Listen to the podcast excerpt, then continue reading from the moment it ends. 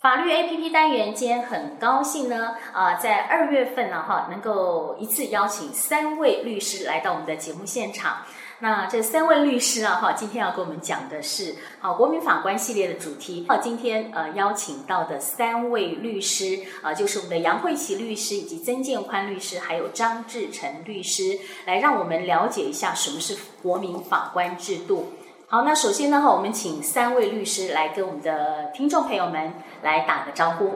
好，嗯、呃，各位听众，大家好，大家早安。呃，我是杨慧琪，杨律师。各位好。各位听众，大家早，我是曾建宽曾律师。各位听众，大家早，我是张志成律师。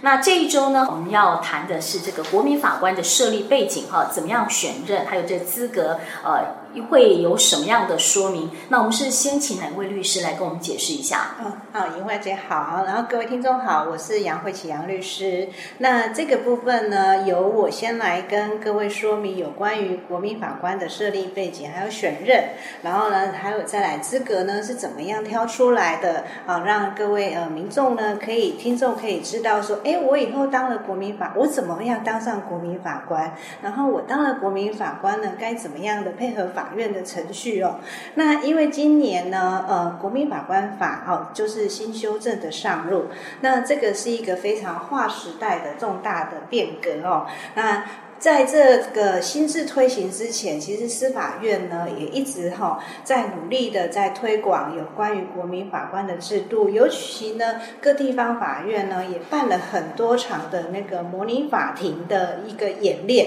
但是但是演练归演练哦，那等于说今年已经是正式上路。那我们也知道说，呃，目前呢有一个投箱案件，就是在台中地院的那个保险业务员的杀人案件要审理啊。正式的呃，开启了国民法官制度的新页。那其实呢，应该是说有别于以往的审判制度，我们在法庭上呢都是看到穿蓝袍的职业法官。那呃，国民法官的制度就是是引进素人法官。那引进素人法官呢，实际上呢就是要让更多元的一些声音进来。那当然呢，有一有时候职业法官他们可能在审判上面的角度，那一直都透透过法律的演练，然后法律的呃逻辑来处理，可能也许呢有一些面向，有一些国民情感方面的问题，或者说甚至更专业的部分，可能是没有理解到的，或者是说忽略到的。那这个部分其实就可以透过呃素人的国民法官带进一些多元的思维，然后去刺激呃这个审判上面的角度，可不可以用另外的看法，或者是说各个呃。各个构成要件的推呃的推演是不是符合？去听听社会大众更多元、更多元的声音，然后让呢呃审判的结果或判决的结果，不管是有罪无罪也好，或者是说如果是有罪的那个刑度的轻重也好，那纳入呢就是可以更贴近人民的呃观感。好，这个就是国民法官心智上面呢所要呃推广也要推行的部分。好，这个民众如果听到这个，一定觉得哎，想要跃跃欲试哈，可以想说哎，我也可以当这个国民法官。那至于国民法官呃要有怎么样的资格，呃，怎么样去参与这些审判哈？那是不是请哪位律师跟我们回答一下？好，那主要呢，国民法官呢会有呃我们讲的最基本的哈，就是三资格。第一个，你要年满二十三岁。那第二个呢部分呢，就是你要完成那个国民教育的制度，就是基本的国民教育制度。再来呢，就是要在地方法院管辖的区域内要连续住居四个月以上。哦，比如说，就像好，假设现在今年呃要抽了，呃，应该说。今年国民法官的名单，去年就差不多已经抽出来了。是，那就是可能在这个四个月，你在新竹市、新竹县，你就是要连续居住呃居住四个月以上，你才能够进到一个海选的一个阶段。那另外呢，这些呃，他们就会有一个机会经过电脑的抽选抽出来。那另外有一个部分就是我们讲的六个不能。哦，就是讲的就是消极资格。第一个哦，你如果说我们讲的分自身的因素，你本身的因素，比如说，如果你有设有刑事案件、有前科，然后未满一定期间，或者说你有被褫夺公权的这个之前的前案的部分的话，这个东西你就会变成你不能担任。我们讲的就是消极资格。嗯。那第二个部分呢，就是身心的因素，身心的状态。那比较明显的，我就是心智判断上面哈，他不能做一个自主或者是说呃理性的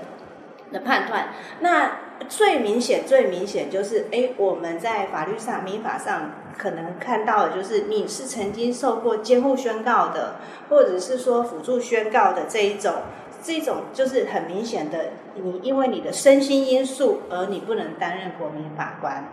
好，那第三种的部分是你的教育门槛啊，就是我们讲，其实这有点像是前面的基本三资格，你没有完成国民教育哈。那第四个部分就是跟案件有关的，嗯，这个这个这个部分的话，其实就是你是被告，或是你是被害人的亲属。然后有一定利益关系的，有亲等关系的，那这个一定还是会被排除掉，好，因为怕避免你们有自身的利害冲突产生，所以这个第三个部分，哎，第四个部分就是跟案件这个亲属一定关系、利害关系要回避、要排除掉的，哈。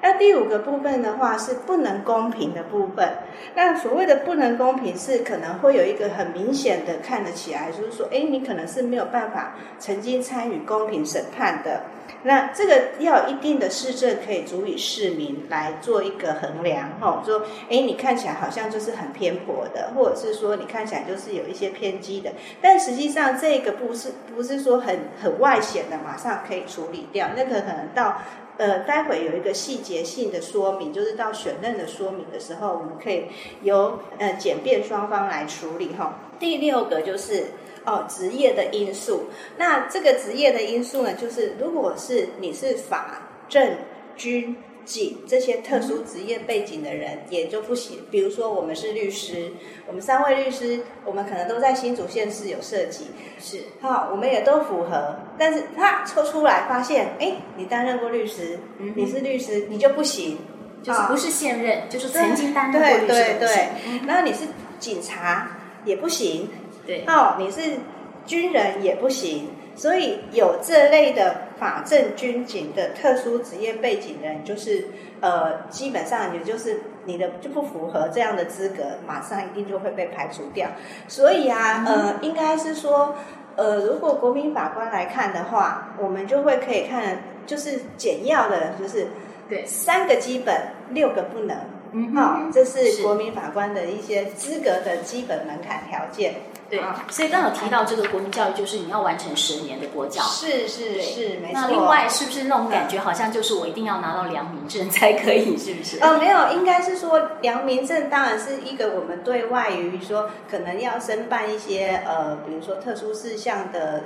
的。的那个什么门槛，那良民证。但是如果说你的你的前科已经有满了一定的时间的话，哦、那他其实还是会把你列入到那个资格里头。嗯，嗯，不是说因为你一一旦有了案件，哦、就一直都一直都不行，大概是五年的期间，你有缓刑过了，对，然后过了那个缓刑期，过了缓刑期了，然后一定的时间之后，他还是可以进到。进到那个国民法官的那个选任资格当中。对，那我来，我想请问一下，就是 他有六个不能嘛？可是之前我没有听到新闻说有有民众在抱怨说，那我爸爸妈妈快一百岁了，对，根本行动不便，可是他又没有监护宣告，那他也没有其他的不能的事由。哦，那我该怎么办呢？对，好。这个这个时候呢，应该说我们待会后面会有一个，如果我今天有资格，对，可是呢，我不想担任的时候，有什么理由可以拒绝？对，那刚刚志成律师提到的一个年纪很大，的，其实应该是讲资格这个东西是符合了，所以我都把它全部放到这边来。比如说有一百位符合，是那这一百位当中呢，都全部放到名单来。嗯、那一百位当中放到名单来看的话，可能有一两位是年纪很大的，嗯，嗯，就像刚刚志成律师说到了，他已经九十几岁了，行动不方便。好，那我有资格，可是我有理由拒绝哦。嗯，那比如说我年纪大，我九十几岁，我就可以提出来说，我我是可以拒绝说，哎，我不要到庭。呃，我我不要来参与选任，好，我不要被选任，好，这个是自身可以提出来说，哎，哦，我考量到我的因素，那他不是说绝对说你七十岁以上就不能进来，比如说今天呃新竹县市的抽出来的一百个，我我们刚刚讲的三基本六不能是照这一百个当中来，好，那。一百个当中来呢，可能还有一些理由，对，可以说，哎，我哪哪些理由上面我可以不要参加吗？那法院考量到说，对你可能年纪大了不好，那我们就是准予你说，你可以不用来当做后面的选任。嗯，好，程序上大概就是从最多人开始慢慢挑挑挑挑到最后。所以这个六不能没有爆发年龄的限制。对，这个部分没有，是到拒绝的时候，理由呃拒绝的你自身提出来的拒绝理由。我们一般民众可能会认为说，哎，这个资格是不是我要自己去报名？原来不是，是要海选。选对，用海选的部分。那我们可不可以介绍一下这个、嗯、呃，是这个海选，然后就是国民法官是怎么样去产生的海选阶段的程序？那应该是讲哈，呃，应该讲我们有一个海选，我们讲的通常啊，比较比较白话一点的海选阶段。是海选阶段进来之后，就会开始来抽，抽到大概一定的数字，好，然后就会比如说好，我们假设抽五十位好了，一个案件当中其实是六个国民法官，他们来看的话，五十到六还会有一些差异嘛，那就是看。呃，选任的阶段当中，第一个我们刚刚所说的，我我可能是家里有一些呃，我自自己的因素，然后呢，我还是学生，然后呢，不然就是说我有一些呃，比如说身心的证障碍证明，说我不能担任，那一定会被剔除掉，或我自己提出来了一个很明显的理由要被剔除掉，就不符合资格了。对，那最后呢？这些人经过一个选任之后，才会跳出来说：“哎，哪些人符合？符合最又有意愿最后的资格。通常来说，我选出来了，确认担任这个本案的国民法官了。可是我我也很担心，说我中间有什么状况，我不行参加，突然生病了，或突然怎么样了。好，那在这个案件当中，会还有一个就是类似一个备位。”大概选四位的备位，哎，户政机关会海选一个名册，大概就是每年的九月的时候，那他海选名册出来之后呢，那法院就会有一个呃呃国民法官的审查小组，审查小组把这些东西都排除掉了，你真的可以当到电脑印出来啊呢。好，那选出来可能就是他这个案件好，我先普遍选了五十位好了。对，五十位之后呢，他可以给检方，也可以给辩方。好，他给你四个名额。我我我觉得这五十位当中，其中 A 好了，我不要，这不用理由。嗯，哦辩方就会觉得说 A 要剔除，我不要。对，那检方可能看一看，就会觉得说这个 B 我不要。好，他们就各自会有四个人可以说我我不要这四个人。嗯，所以呢，好，假设五十位，那就是四个剔除掉检方的人，检方不要的人跟辩方不要的人，那可能就剩四十二个。那四十二个呢，再来抽其中的六个。那抽出来，如果说又有这些，比如说七十岁以上担任老师，然后或者是说有一些要看护，他没有办法行使，他拒绝了，好，那再来看说剩下来还会有多少人，那再来用电脑选出来。你也可以不要行使，就是说我今天是假设我是被告的辩护律师，我也可以说，哎，没关系，这这我我今天随机抽到五十个，嗯、我都进来进来，然后点亮 game。对，好，那我也不用做询问，也有可也有可以啊，他们可能很 open mind，就是觉得说这是开放的，没关系。所以每一件的每一个案件处理不一定会有这个国民法官，就是看检方跟辩方要不要。呃，就是说行使这个拒绝权，呃，就是行使这个权利的，他们都会有各自四个名额可以剔除。哦，对，辩方有四个名额。然后检方就也会有四个名额，就是检察官也可以选说，哎，他可能是会很同情被告的哦，检察官可能会公诉，检察官可能觉得他，哎，你可能都是很很佛心的，然后呢，可能会觉得说，哦、呃，那你的判断上可能也会有一点疑虑，所以呢，检方也可以说，那这一位我们不要。嗯、那其实国民法官，我们也都这个过程，他们都是代号。对，所以他们也都是用代号来显现，嗯，所以这一块反倒是不用担心，是。对，嗯哼。那我们刚刚张律师有提到说，这个呃，比如说我有资格，但是我不想担任，那有有哪一些理由可以拒绝的？刚刚我们讲到的第一个就是呃，七十岁以上的人。是。哦，七十岁以上，因为考量到年纪大，他最后再来拒绝就可以了。那另外一个就是你是学校的老师或学生。对，哦，那这个东西可能就是比较，这个东西你就可以拒绝，因为你有受教权，你也有教育权的部分。那再来就是有一些重大的疾病跟心理因素，他没有办法执行的。哦，那还有一个就是你可能因为国民法官来担任的时候，其实那个时间性都非常的长。那如果说你今天抽到了，可是呢，你可能家里面有一些爸爸妈妈或者是老人家长辈需要有看护，重大的需哎这种需求，你也可以拒绝。那另外就是可能家里有一些变故或有一些灾害，那产生了一些状况，你必须要照顾家里，你没有办法说，呃，在这个审理期间，你每天都跟着法院开庭哦，因为其实开庭其实是非常耗时的，那可能一天当中就是整个就是。我们就是投入到这个程序里头，那你可能没有办法兼任家里的一些事务，所以你也可以拒绝。那还有一种就是你曾经担任过了，然后然后你也曾经是还没有满五年，被选任之后还没有满五年的，你也可以拒绝。就还有就是你也曾经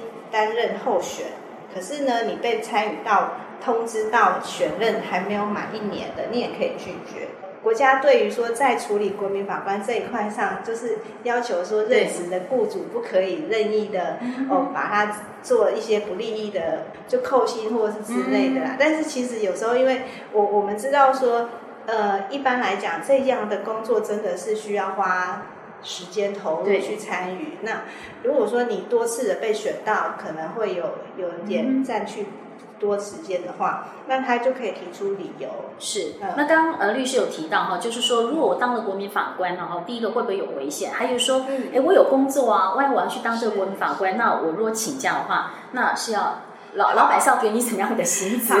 怎么扣薪资？没有了。国民法官法其实赋予国民法官相当的权益上的保障啊。那呃，我我们就用比较简要的让民众了解，就是第一个就是保护。就是说，你们一定都可以得到一个保护措施。再来就是一个保密，好，那保密的话，等于说他们不会揭露你们的个人资料。那国民法官的话，也不可能公报公布你们的任何的那个背景或什么。那在国民在法庭上面，国民法官都是代都是用代号，因为就是不想要让他们哦，因为参与曾经这个案件而有其他第三人不利益的想法，或者是说做一些。呃，偏颇的判断对他们不利，所以保护跟保密的措施来讲是一个。对于国民法官上最基本、最基本的必要保障。假设对国民法官犯罪后，还会有加重情形，那这是针对安全性的考量。还有再就是公假，我刚刚提，我们刚刚提到，就一般国民法官来讲的话，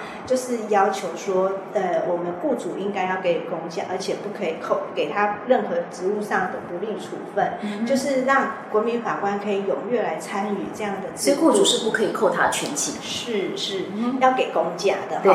那还有就是一个补贴的部分啦，补贴的话就是会给按照到庭的日数，因为其实有时候像我们自己在开庭审理，也可能一整天就就是。呃，在法庭上，对哦，那他们可能就是可能也就是早九晚五这样的一、嗯、一整轮的时间，那也会给国民法官这样一天大概是一千五，或者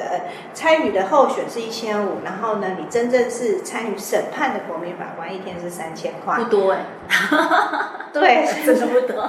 所以其实实这个真的就是完全就是呃呃，国民法官的投入的话，我们真的也是要非常感谢，愿意说愿意参与，然后说热忱的来参与这些事情，真的这样伤脑筋。那其实他们职权跟判断就是跟法官是一样的。那再来，也就是要公正。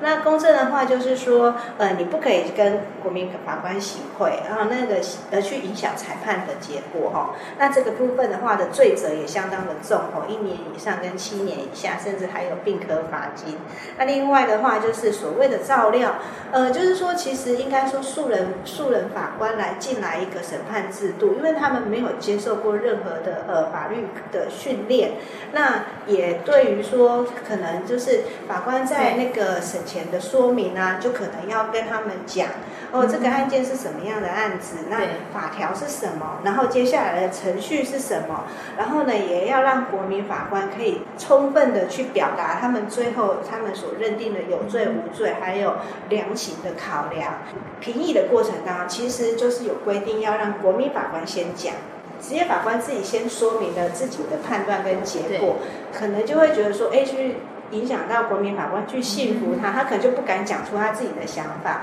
那大概以上就是说，刚刚跟呃各位听众还有呃提到的有关于这个国民法官的选任的基本资格，然后呢再来怎么选出来的，然后还有就是说我有什么样的大概要尽的相关的权利义务。好，那刚刚做一些基本的那个说明，让大家呃了解一下什么是国民法官哈。那呃我还有一个要提问。就是呃，我们刚刚有讲到说哈，如果说我呃我有资格，但是我不想担任，我有七个理由可以拒绝嘛哈。那如果说我无故不在这个七个理由里边，我不想去，我无故拒绝，会不会有法则？呃，应该是想他还是随着一个变成有一个罚款，三大概是三万块左右，还还要罚钱。无故对没有正当理由 而无故拒绝的话，不过我们都是希望说这个心智大家还是可以踊跃的参与哦。那可以，其实一方面真的就是我觉得多元的思考带入审判，其实让呃审判的结果哦可以更 take care 其他的面向，让那个审判结果可以更贴近国民情感，然后还有符合现实社会的状况的话，这个这个。就是这个制度里面最大最大的一个推动要的达到的效果，那这真的是有赖于说，呃，各位国民法官能够投入，然后参与，然后做出。判断，我们下一集哈就要进进入到比较进阶的哈，就是国民法官啊这个系列主题二了哈。那到时候呢，我们还是要请我们的听众朋友们多多来收听啊。那如果遇到有任何这个法律的问题的话呢，其实呃我们在新竹哈这个新隆路这边，我们的法地方法院，我们的一楼哈一楼法院这边有一个呃律师休息室，是啊都可以做这个法律上的咨询。对对对，好，那有任何问题哈，我们也欢迎听众朋友们。然后可以到这边来咨询。那今天感谢三位律师，谢谢您。谢谢。谢谢。